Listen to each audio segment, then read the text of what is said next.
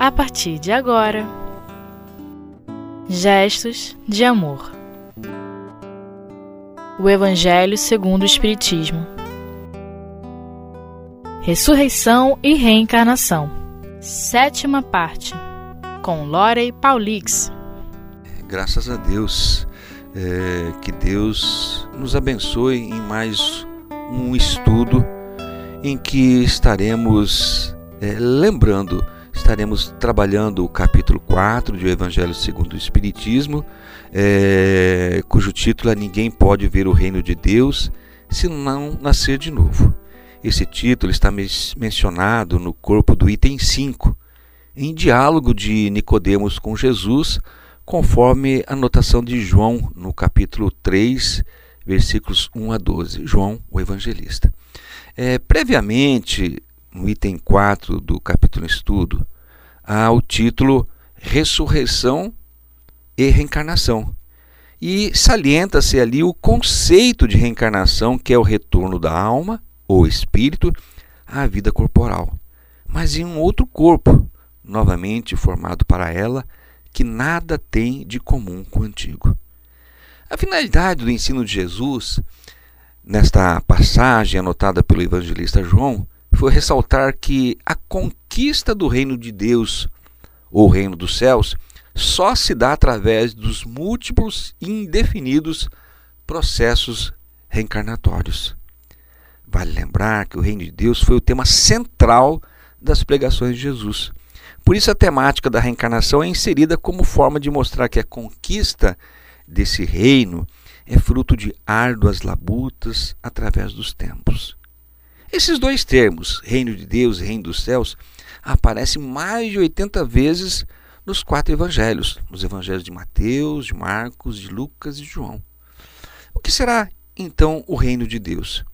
Segundo Hermínio Miranda, em Cristianismo, a mensagem esquecida, o reino de Deus é o estado de espírito, de pureza, de bondade, de felicidade, de amor, estado de graça que se comunica ao ambiente. Suas matrizes já existem na intimidade do ser humano.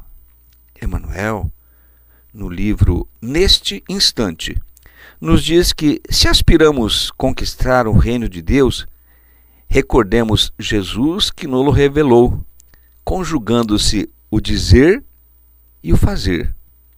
E também que não nos esqueçamos de que o Evangelho vem preparar no mundo o reino do bem que Jesus anunciou e o próprio Jesus foi suficientemente claro asseverando que o reino de Deus está dentro de nós. Em relação a nascer de novo, observemos que Jesus diz ser isso necessário para que possamos ver o reino de Deus. Carlos Torres Pastorino, em Sabedoria do Evangelho, no volume 2, nos diz que o sentido da palavra ver, neste caso, se refere a conhecer, identificar-se, ver com a mente, para só assim viver o reino de Deus, dos céus, melhor dizendo, em espírito. Pastorino nos diz que obter o reino de Deus é o mesmo que salvar-se, ou seja, evoluir, progredir, buscar alindar-se perispiriticamente, buscar o estado de felicidade plena, vivenciar o caminho que conduz à purificação para um dia fazer parte do grupo de espíritos que labutam junto às falanges de espíritos notadamente superiores. Jesus diz que, em verdade, em verdade te digo, que se um homem não renasce da água e do espírito, ele não pode entrar no reino dos céus, ou melhor, no reino de Deus. Neste caso, a referência à reencarnação, na simbolização da água, é justamente o renascer do homem com um novo corpo físico, material, novos pais, nova etapa de vida. E a simbolização de espírito refere-se ao renovar-se espiritualmente, para através das múltiplas experiências na matéria e em conhecimentos, ou melhor dizer, e atendendo aos impositivos da lei de causa e efeito, prosseguir evoluindo em valores morais, em conhecimentos superiores, em busca deste reino anunciado por Jesus. Nestas idas e vindas, nos infindáveis aprendizados, inclusive os da convivência em família e em sociedade, o processo evolutivo se intensifica. Quanto mais o ser alcança novos patamares de desafios, principalmente quando o eu diminui-se para aparecer o nós, com a clara intenção de vivenciar os ensinamentos e exemplos de Jesus. Ao dizer Jesus, não te admires que eu tenha dito que é preciso que nasças de novo, incentiva a que Nicodemos amplie o seu entendimento a respeito de algo indispensável o progresso constante do espírito imortal. Ele, Nicodemos, como fariseu, mestre da lei em Israel e membro do sinédrio, deveria estar mais atento ao conhecimento do processo reencarnatório, como forma de progresso do espírito imortal, mesmo considerando que esse assunto era nebuloso para muitos deles naquela época. Jesus entende que Nicodemos, por ser um doutor da lei, já deveria dominar esse conhecimento, já deveria estar mais, mais lúcido com relação à questão das vidas sucessivas, com relação às questões que necessariamente compõem a lei de Deus. Quando Jesus diz o Espírito sopra onde quer e ouves a sua voz, podemos claramente deduzir das escolhas do Espírito, agindo segundo a sua vontade, escolhendo antes seu novo corpo, sua nova futura morada, suas novas experiências na carne. E nesse caso, estamos falando de uma ação física, material, cuja manifestação é perceptível a qualquer encarnado em condições normais de vida no planeta. Passa-se então a ouvir-se o som das nossas vozes, manifestando a nossa presença no mundo dos vivos, sendo vistos e sentidos em vida no dia a dia. São as trocas, são os relacionamentos, são as convivências, são as rotinas do homem. Mas também, porém menos acertadamente, poderíamos inferir a respeito do soprar no sentido de uma ação espiritual de comunicação. E de outro lado, a audição daqueles dotados da possibilidade da audiência espiritual mediúnica. E também o soprar através das intuições, tão comuns para junto dos encarnados. Observemos que nesse soprar há que se compreender que a ação espiritual ela se faz sempre e é uma ação do espírito de alguém em condições de transmitir o seu pensamento e o seu sentimento. Em relação ao que diz Jesus, mas não sabes de onde o espírito vem, nem para onde o espírito vai, ele está a nos dizer que não nos é facultado saber do passado do espírito, de sua trajetória, de seus erros e acertos, das suas relações anteriores e nem também de seu futuro. Em relação ao passado, convém que o mesmo não fique a descoberto para não ocorrer prejuízos no processo de reaproximação daqueles que precisam se harmonizar diante da lei de Deus. E em relação ao futuro, também este nos é desconhecido, porque a cada momento, pela liberdade que temos de fazer escolhas, essas podem nos levar ao bom caminho ou dele nos desviar. Isso ocorre frequentemente, mas ainda assim a lei, o Pai e a sua misericórdia infinita nos oferecerão múltiplas oportunidades nesta e em outras vidas para vencermos os desafios, corrigirmos a rota e nos distanciarmos em relação a Jesus e a Deus. Vamos fazer um breve intervalo e já já retornaremos.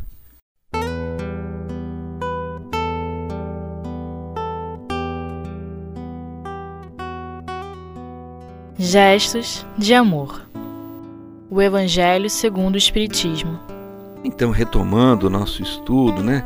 É, lembremos que é, Jesus sempre procurou nos trazer com muita lucidez que nós pudéssemos vislumbrar as questões relativas à continuidade da vida. Não somente a sobrevivência da alma, mas relativamente ao retorno desta alma né, nas contínuas e necessárias vezes que ela precisaria retornar ao plano dos encarnados para a continuidade né, do seu projeto evolutivo. Então, assim, é preciso, é necessário reencarnar para progredir espiritualmente e alcançar planos superiores de vida. Também se progride no plano espiritual, mas é indispensável a vida no plano encarnado, como parte do processo das provas que precisamos ter para crescermos como espíritos mortais. Não se cresce, não se evolui, não se progride sem provas. Não nos é vantajoso, não nos é interessante fugir de provas. Não nos é interessante desistir. Não nos é interessante afastar-se das provas, porque elas estarão aferindo a nossa capacidade de suportação e, ao mesmo tempo, a nossa capacidade de receber outros e maiores desafios. Como espíritos, vivenciamos experiências com nossos iguais, nossos semelhantes, vibratoriamente falando, e no campo das sintonias e afinidades. No plano material, nosso contato se amplia, pois a vivência junto a superiores, iguais e inferiores nos possibilita uma imensa gama de experiências, aprendizados em virtude dos desafios a que somos submetidos. Lembremos ainda que o ato de reencarnar tem ainda uma outra finalidade, a de pôr o espírito em condições de cumprir sua parte na obra da criação. O Cristo nos deu muitos exemplos e um deles foi de que também ele teve que encarnar para cumprir uma missão que estava programada há muito tempo, pois as Escrituras no Velho Testamento já anunciavam a vinda desse grande emissário divino e também governador do nosso planeta. Missão essa de nos trazer ensinamentos concernentes à lei de Deus, tendo a lei de amor como base de seus ensinamentos, tendo a lei de amor como base dos seus exemplos. Jesus a virtude do amor. Traz para nós, em toda a sua vida, aquilo que de alguma forma refletia a Deus. Quando ele diz eu e o Pai somos um, ele está a nos dizer que ele vivenciou integralmente a lei de Deus. A história nos traz a lembrança de figuras nobres, honrosas, superiores, grandes trabalhadores em todos os campos a que se propuseram, tanto na filosofia, nas ciências, nas artes, no ensino das leis de Deus, na vivência de uma vida, vida digna em todos os aspectos. Mas a história também traz a notícia de, da existência de incontáveis seres ignorantes, equivocados e também maus que durante muito tempo espalharam muita dor e muito sofrimento por onde viviam ou passavam. Como esses irmãos poderiam resgatar os seus delitos diante da lei? Qual, qual seria o mecanismo que poderia ser utilizado para educá-los ou reeducá-los? Como poderiam aplacar a dor de suas consciências culpadas aqueles que já conseguiam vislumbrar os graves equívocos que cometeram? Somente a reencarnação poderia atender à necessidade do esquecimento do passado desses nossos irmãos, como forma de ajudá-los a se preparar com menos dificuldades para os embates que adviriam como consequência natural das faltas por eles cometidas. Só o nascer e o renascer infindável poderia ajudá-los a crescer, a evoluir, a compreender o que de fato Deus espera de nós. E, através do arrependimento, da expiação e da reparação, caminharem na via do progresso infinito, para um dia se quitarem diante da lei e também chegarem até Jesus e depois até Deus, como qualquer filho de Deus deverá fazê-lo na fieira dos tempos. Este é o carreiro milenar de todos nós. E Jesus veio nos instruir sobre as verdadeiras leis de Deus, leis indispensáveis para entendermos os inúmeros acontecimentos de nossa sociedade, bem como para nos posicionarmos retamente e assim evitarmos complicações desnecessárias. O texto em estudo ele consagra para nós o princípio da preexistência da alma, bem como, por consequência, o princípio da pluralidade das existências. No livro Vivendo o Evangelho, volume 1, pelo médio Antônio Batuí Filho, o espírito que se nomina André Luiz nos lembra que o homem recupera, recicla, reaproveita tudo que pode para utilizar novamente nos caminhos da vida. É ingenuidade, pois, supor que o espírito, criação de Deus, não possa se corrigir e evoluir através da reciclagem da reencarnação. Hoje, na Terra, a legislação penal tende a se afastar da simples punição e se orientar pela reeducação do delinquente, mas ainda é comum atribuir-se ao código divino o castigo eterno e irreversível. Ao admitir, pois, a recuperação do céu, do réu, melhor dizendo, e negar as vidas sucessivas, que são instrumentos da bondade divina para a reabilitação do espírito, o homem mostra ignorância e dá a entender que é melhor do que Deus. Há muita gente que desembarca no mundo espiritual com bagagem indesejável. Entretanto, isso pode, tudo isso se pode manifestar, ou melhor, entretanto, tudo isso pode se modificar através da reencarnação, pois a doutrina espírita esclarece que nascer de novo é oportunidade de corrigir enganos e trabalhar pela transformação moral, segundo os critérios do Evangelho de Jesus, segundo os ensinamentos segundo os exemplos desse mesmo Mestre Jesus. O limite das vidas sucessivas é a perfeição, mas é a misericórdia de Deus que sempre lhe ampara o esforço de renovação íntima. Esta, esta misericórdia divina, esta não tem limites. A reencarnação é a escola, onde quase sempre somos alunos descuidados. O aprendizado é crescimento interior e só se torna punição quando negligenciamos a responsabilidade de aprender e temos de repetir a lição. Deus dá a escola, mas, a, mas o aproveitamento ou descaso é sempre escolha nossa. Que possamos buscar, através da doutrina espírita, através do estudo da codificação, esse aprendizado a respeito dos ensinamentos, exemplos de Jesus. Que possamos ter ali esses exemplos necessários à nossa caminhada, à nossa evolução, ao nosso progresso. Repetimos: as lutas advirão, as lutas não cessarão, os desafios surgirão um atrás do outro, mas é para o nosso crescimento, é para a nossa evolução, é para o nosso progresso, é para nos, nos testarmos em relação ao que esperamos da vida atual e futura.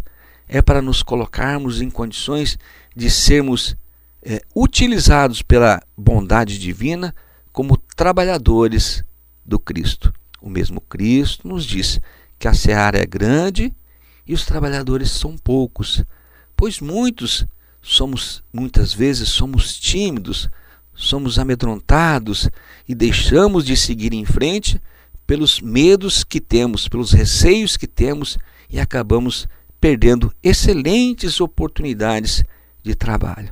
Então, tenhamos Jesus de fato como nosso mestre, como nosso guia, como, como nosso modelo. Busquemos nos inspirar nele. E dizemos, inclusive, busquemos a leitura assídua das anotações de Mateus, de Marcos, de Lucas, de João, para ter sempre em mente a figura meiga, serena, nobre deste rabi, do meigo rabi da Galileia. Que Deus nos ampare, nos proteja, nos ajude na continuidade de nossos projetos de vida. Muita paz, graças a Deus.